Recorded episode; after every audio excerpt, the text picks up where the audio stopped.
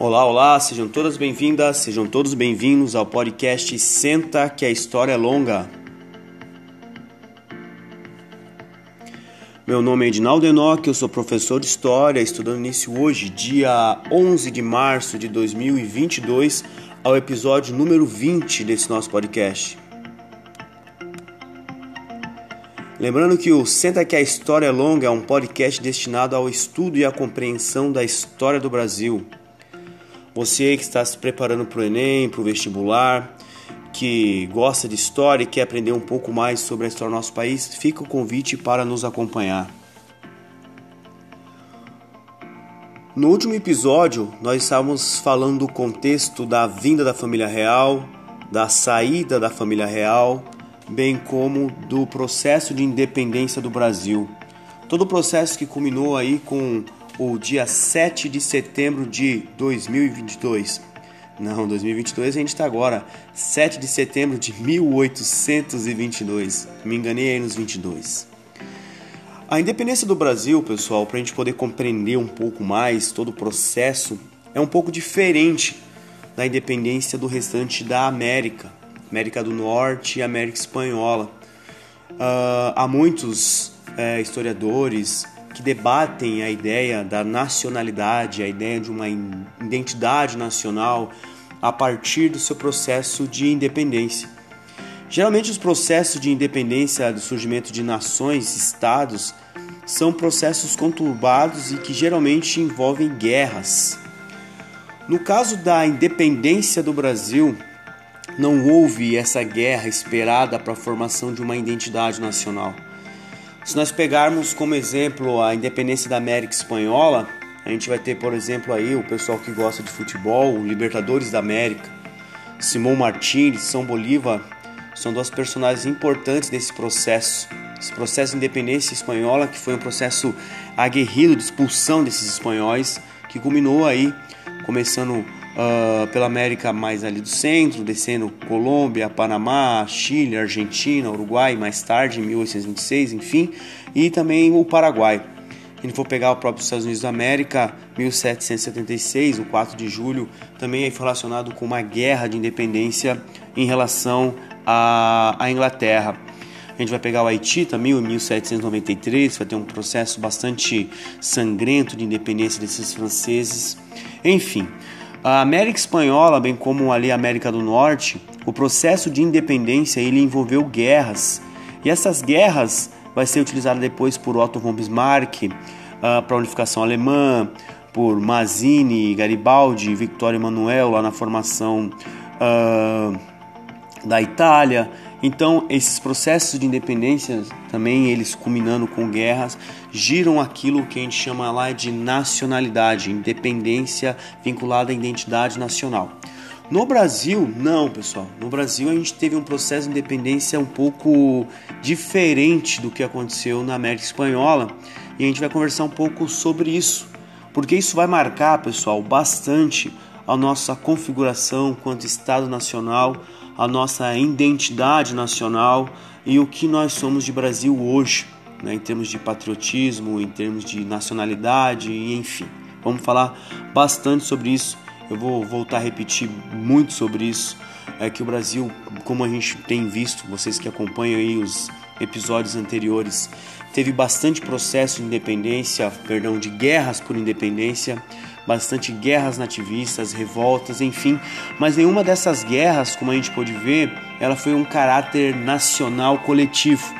A gente vai ter questões aí mais é, particulares, vamos ter questões aí mais é, regionalistas, mas nada tão grande assim ao ponto de envolver toda a nação. Isso tem um propósito, pessoal. A elite brasileira que ajudou no processo de independência ela quis excluir a população brasileira desse debate, a população brasileira é, dessa independência. Isso foi proposital, justamente para não ter uma ideia é, de, de participação popular.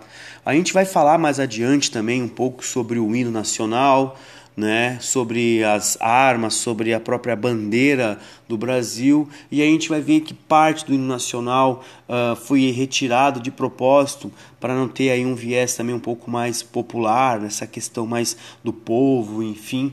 Uh, enfim, a nossa independência era uma foi independência elitizada, conduzido por uma elite com um propósito de elite. Né? Esse propósito sempre foi manter o latifúndio, sempre foi manter a escravidão, sempre foi manter também a ideia das monoculturas, né? na questão do café, como vai entrar bastante agora. Então a nossa independência ela não foi uma independência popular. E como eu falei lá no último episódio, a ideia da independência, da guerra de independência, foi movida de portugueses do Nordeste, principalmente, que não queria que o Brasil se separasse. Então essa ideia é para manter o vínculo com Portugal, para essa galera continuar lucrando com a questão econômica do Brasil.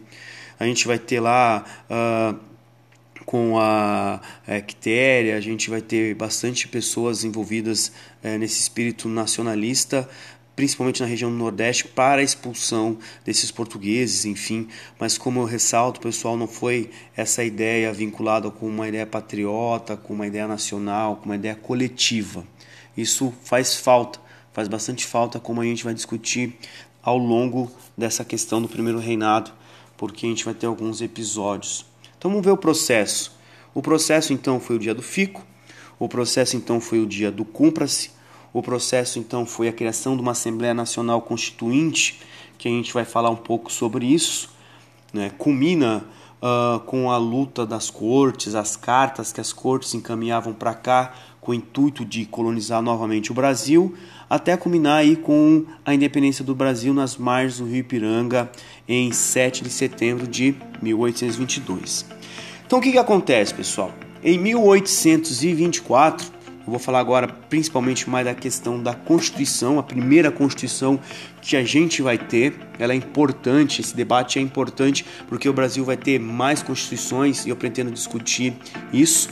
E essa Constituição então não vai dar para ser discutida agora, porque a gente vai compreender a natureza do Brasil de 1822, compreender a essência dessa elite, a essência uh, dessa galera que tem o interesse na manutenção do famoso status quo, né? esse status quo é escravista, latifundiário e monocultor.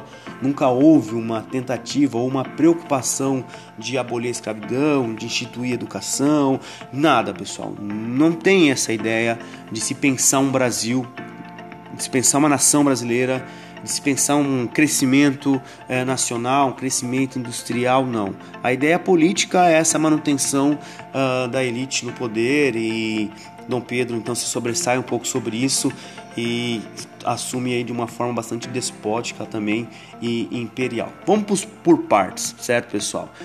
Ah, então, lá ainda no processo de independência do Brasil, foi é, construída uma Assembleia Nacional Constituinte para se criar uma primeira Constituição brasileira e aí já se desenha um cenário de ambiguidade. Por quê, galera? O Brasil está independente, né? o Brasil se tornou independente, a gente vai ter o reconhecimento da independência do Brasil por parte dos Estados Unidos da América. Por quê? Porque os Estados Unidos da América já tinham interesse chamado de doutrina Monroe, América para os americanos. A ideia da América para os americanos é a América é dos americanos, nós temos interesses expansionistas aqui, então nós concordamos com a independência do Brasil, porque futuramente a gente vai tirar um proveito econômico, um proveito ideológico dessa independência e vai ser realmente o que aconteceu e realmente o que vai acontecer, como a gente vai ver também. Então, primeiro reconhecer foi o México e os Estados Unidos da América. Depois teve o reconhecimento por parte da Inglaterra, maior potência econômica militar marítima do mundo. O interesse deles é econômico, tanto que ao assinar a, o reconhecimento de independência do Brasil, é, houve uma negociação que é o reconhecimento dos tratados anteriormente assinados lá com a vinda de Dom João VI, principalmente o Tratado de 1810 aquele tratado lá da abertura dos portos para as nações amigas. A Inglaterra estava focada naquele interesse percentual dos produtos que chegam aqui e acabam sendo mais baratos, o que vai dificultar bastante a nossa produção industrial, que vai demorar bastante, como a gente vai ver. Outro país a reconhecer a independência, galera, vai ser o próprio Portugal. Né? O Portugal fez algumas exigências, Dom João VI fez algumas exigências, algumas exigências de cunho pessoal, né? Ele queria ser reconhecido aí como patrono perpétuo do Brasil, imperador de honorário do Brasil. Outra questão, pessoal, é uma indenização, certo? Uh, Portugal é um país que está bastante atrasado no seu processo industrial grande parte do que era extraído do ouro e da prata e dos diamantes eram mandados para a Inglaterra por conta do Tratado de Tecidos e Vinhos, como a gente viu. E Portugal então está saindo por uma guerra aí que envolveu uh, as cortes e também da guerra napoleônica e precisava de dinheiro. Então Portugal exige uma indenização de 2 milhões de libras esterlinas, né? É a moeda mais poderosa na época, que é a moeda britânica, e Dom João VI negocia com seu filho, que é Dom Pedro I. Então há esse reconhecimento por parte de Dom Pedro I de que Dom João VI então seria esse perpétuo defensor do Brasil. Isso vai repercutir no segundo reinado, vai repercutir até os dias de hoje com os impostos que são pagos lá na região de Petrópolis. Como a gente vai ver também, pessoal, essa galera ganha um imposto é, por essas transações comerciais por conta disso.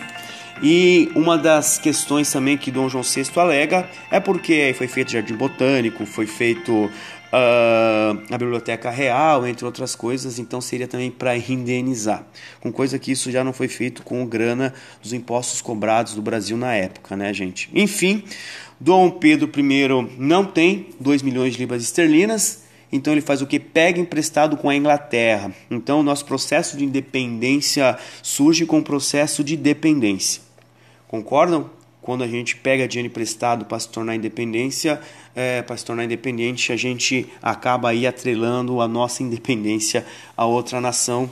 E essa outra nação é a Inglaterra, que empresta de bom grado, já ganhou bastante com renovações dos tratados e também agora com empréstimos com juros altíssimos. A Inglaterra empresta-se dinheiro, renova esses tratados e exige gradativamente o fim do tráfico negreiro.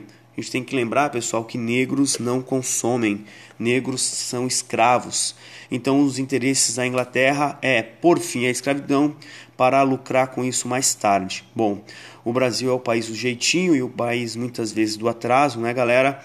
E esse, esse reconhecimento, essa, é, é, esse comprometimento em acabar com a escravidão no Brasil só vai vir aí em 1888, 66 anos depois, né, gente? Enfim, reconheceu-se a independência. O Brasil então se torna um país independente, Estados Unidos reconheceu, México reconheceu, Portugal reconheceu, Inglaterra reconheceu. Vamos voltar para o Brasil para entender o que está acontecendo aqui. Firmou-se a Assembleia Nacional Constituinte. O Brasil então divide-se em dois partidos, pessoal. Dois partidos. Não é liberais e conservadores, não é republicanos e é, nem democratas, não é esquerda e nem direita. Os dois partidos que vai ter no Brasil, acreditem se vocês quiserem, vai ser um partido brasileiro e um partido português. Sim, galera gente vai ter um partido português no Brasil de portugueses, certo? É, coisas que acontecem. E esse partido brasileiro, ele pretende uh, uma, é, uma, uma constituição democrática no sentido dessa constituição ser uma constituição baseada nos princípios ingleses, de uma monarquia constitucional. Não estou falando de democracia de participação popular, que isso não existe, galera. Vai demorar bastante. Então, o interesse do Partido Brasileiro é que haja uma submissão do monarca ao parlamento, certo? Então, o Partido Brasileiro quer que essa Constituição seja uma Constituição baseada aí numa monarquia constitucional. Os portugueses, por seu lado, quer dar poderes absolutos a Dom Pedro I. O motivo é óbvio. aqui nós temos uma quantidade menor de portugueses, e se nós tivermos então um poder absoluto na mão de Dom Pedro, Dom Pedro vai tomar grandes decisões de cunho autoritário que vai vir a favorecer esses portugueses que estão em menor número. Então, nós temos aí já um embate. Vamos fazer uma constituição, é, uma monarquia constitucional ou vamos fazer uma monarquia absolutista? Então, primeiro, começa-se com a ideia de monarquia. Vai ser a única no Brasil, uh, perdão, a única na América, galera, uma monarquia constitucional. Uh, a gente vai ter aí um período curtinho no México de uma monarquia constitucional, mas o restante da América Latina e América do Norte, todas as Américas, a gente vai ter aí países republicanos. O Brasil vai ser a única monarquia da América. Uns vão alegar que essa monarquia aí ajudou a não fragmentação do Brasil, né? Territorialmente a América espanhola se dividiu em várias partes. Então, para que o Brasil não houvesse essa fragmentação, ah, se isso é bom ou não ou ruim a gente pode discutir, mas alega-se que bom que manteve o absolutismo porque o Brasil não se fragmentou, a gente pode discutir até que ponto esse absolutismo foi bom, como a gente vai se arrastar aí até o segundo reinado em 1889, como a gente vai ver também. Vamos voltar aqui, galera. Então, cria-se essa Assembleia Nacional Constituinte e nós vamos ter esse contexto histórico, pessoal, que essa, essa Assembleia vai então ameaçar o absolutismo de Dom Pedro. Quando Dom Pedro fica no Brasil, a gente vai falar bastante sobre isso, ele quer uma constituição digna do Brasil, mas também digna dele. Mas o que vai prevalecer, pessoal, vai ser uma constituição digna dele. E quando se fala de digna dele, é uma constituição que dê amplos poderes para ele. Então, uma das primeiras coisas que vai ser bastante marcante no Brasil, pessoal, vai ser a dissolução dessa Assembleia Nacional Constituinte. Sim, galera, o pessoal estava reunido em 12 de novembro de 1823 no Rio de Janeiro para votar essa Assembleia Nacional Constituinte, para votar aquilo que seria a nossa primeira Constituição, e ela foi dissolvida numa noite que ficou conhecida como Noite da Agonia. Por que Noite da Agonia? Porque os deputados estavam lá votando essa Constituição, estavam escrevendo essa Constituição, e Dom Pedro então manda invadir essa Assembleia Nacional Constituinte, manda invadir o plenário da Assembleia Nacional Constituinte. Por quê? Porque ele não concorda com essa Constituição que limita os poderes dele. Então ele invade essa Assembleia Nacional Constituinte, manda o exército, então a gente vai ver bastante a presença do exército no Brasil intervindo politicamente, não é de hoje, é de sempre, e então isso fica conhecido como Noite da Agonia, por quê? Porque ameaçou-se inclusive até a fogo na, na Assembleia, no plenário da Assembleia, com os deputados lá. Então esses deputados, então eles resolvem por medo não votar essa Constituição. Então a Assembleia foi dissolvida. O projeto de 1823, então ele foi dissolvido lá em 12 de novembro de 1823. Então a gente vai ter grande parte desses deputados que serão deportados, pessoal. Vejam bem, serão deportados porque estão votando uma Constituição para o Brasil. Certo, galera? A gente vai ver que isso aí é bastante indignante. Então, Dom Pedro, vendo que nós não temos aí deputados, né, os deputados brasileiros, eles é, resolvem então não fazer uma nova Constituição.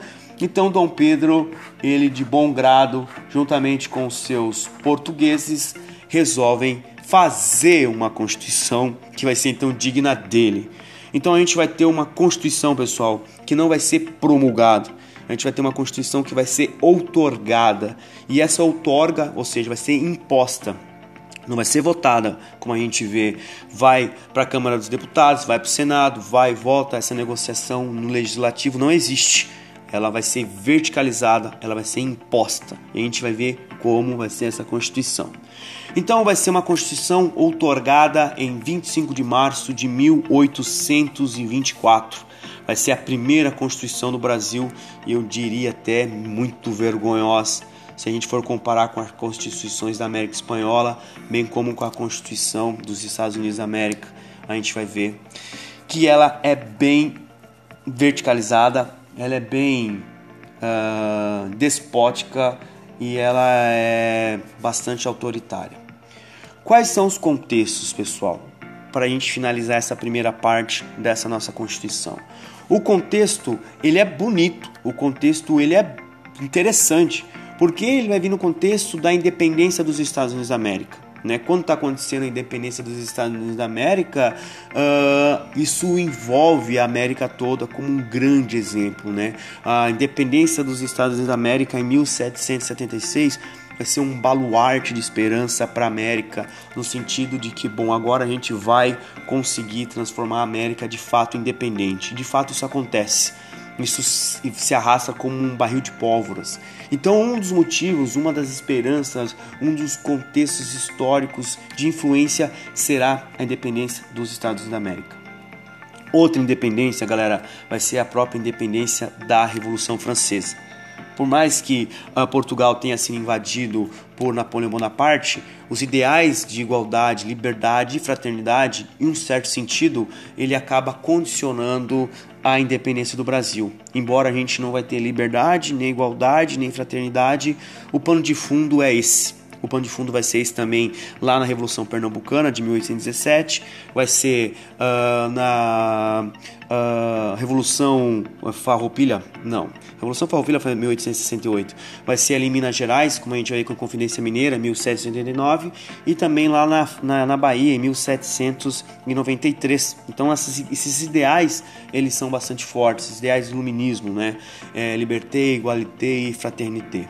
Mas outra questão por trás disso, pessoal, é a ideia dos três poderes, os três poderes de Montesquieu, executivo, legislativo e judiciário essas ideias dos três poderes, vai ser primeiramente implantada nos Estados Unidos da América. O Brasil vai colocar isso. Claro, mas não, galera. O Brasil vai colocar um quarto poder, que vai se chamar poder moderador, que a gente vai ver que é bastante triste para nossa história. Então vamos por partes. Contexto: o contexto é o contexto da independência da América de um modo geral. O contexto é das influências iluministas, é da independência dos Estados Unidos da América, é da Revolução Francesa, é dos três poderes de Montesquieu, certo? Então a ideia uh, seria essa. Porém, como a gente vai ver, foi completamente diferente, porque a gente não vai ter os três poderes, não vai ter igualdade, nem fraternidade, nem liberdade, e a gente vai ter sim uma constituição chamada inclusive de Constituição da Mandioca. Vou falar da Constituição da Mandioca, galera, e vou deixar para falar um pouco mais sobre outros detalhes do voto e da questão da bandeira, da questão do hino, num outro episódio. O que, que é a Constituição da Mandioca, pessoal? O que, que é essa famosa Constituição é, imposta, né, outorgada por Dom Pedro I lá no final da Assembleia Constituinte que foi fechada? Ela prevê o seguinte: ela vai dar o poder por imperador limitado, ela prevê. Então essa parte de limitação do poder, ela anula, né? Na Constituição da Mandioca, o imperador vai ter poderes ilimitados. Certo? Ela queria impedir um poder absolutista, porque a gente vai ter essa ideia já em mente que Dom Pedro vai querer uma constituição digna dele. Então, o poder do imperador acaba sendo ilimitado e acaba sendo absolutista. Então aquele interesse, aquela vontade, aquele interesse que se tinha, ele não vai dar certo. O que, que vai dar certo, pessoal? Vai ser a exclusão da população do processo político. Isso Dom Pedro continua mantendo. Outra coisa que vai ser mantida e que vai ser bastante é, é polêmica vai ser a questão do voto, certo? Para você se candidatar no Brasil na época, você tinha que partir de renda, certo? E a primeira renda inicial para ser um deputado é 500 alqueires de mandioca, certo? Você tem que ter 500 alqueires de mandioca comprovados para poder se candidatar a deputado. Senador, pessoal, é vitalício. Uma vez senador, sempre senador. E você tinha que ter 750 alqueires de mandioca comprovados para se candidatar ao Senado. E para você votar, você tinha que comprovar 150 alqueires de mandioca para você poder votar no Brasil na época. Lógico, então, pobres, negros, mulheres, padres, militares não poderão participar do processo eleitoral brasileiro. Então, o processo eleitoral brasileiro nesse período se chama censitário.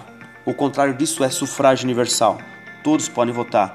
Nesse caso, o Brasil não, galera. É censitário, somente uma parcela poderia votar. Aquele que declarasse condições financeiras satisfatórias, certo? Então a gente vê aí a presença do status quo, a manutenção dos ricos, latifundiários, proprietários de escravos e querem manter o Brasil da mesma forma que estava com Portugal, só agora sobre nova direção. Moçada, para não ficar muito extenso, já está lá aí com 25 minutos, eu quero falar um pouco mais sobre a Constituição, quero falar mais sobre a questão das eleições, quero falar sobre essas principais características da Constituição e quero falar também do governo. Né? Como que foi o governo de Dom Pedro I? O que, que teve de bom? O que, que teve crescimento econômico ou não? Quais são os problemas que vão acontecer no Brasil ou soluções? Isso vai ficar para o próximo episódio, pessoal. Então essa é a parte 1 do primeiro reinado, que vai de 1822 até 1831. Então a gente vai ter nove anos somente de primeiro reinado, mas isso já desenha como vai ser o Brasil aí nos próximos muitos anos. Certo, galera? Vou ficando por aqui. Um abraço a todos, bons estudos e valeu!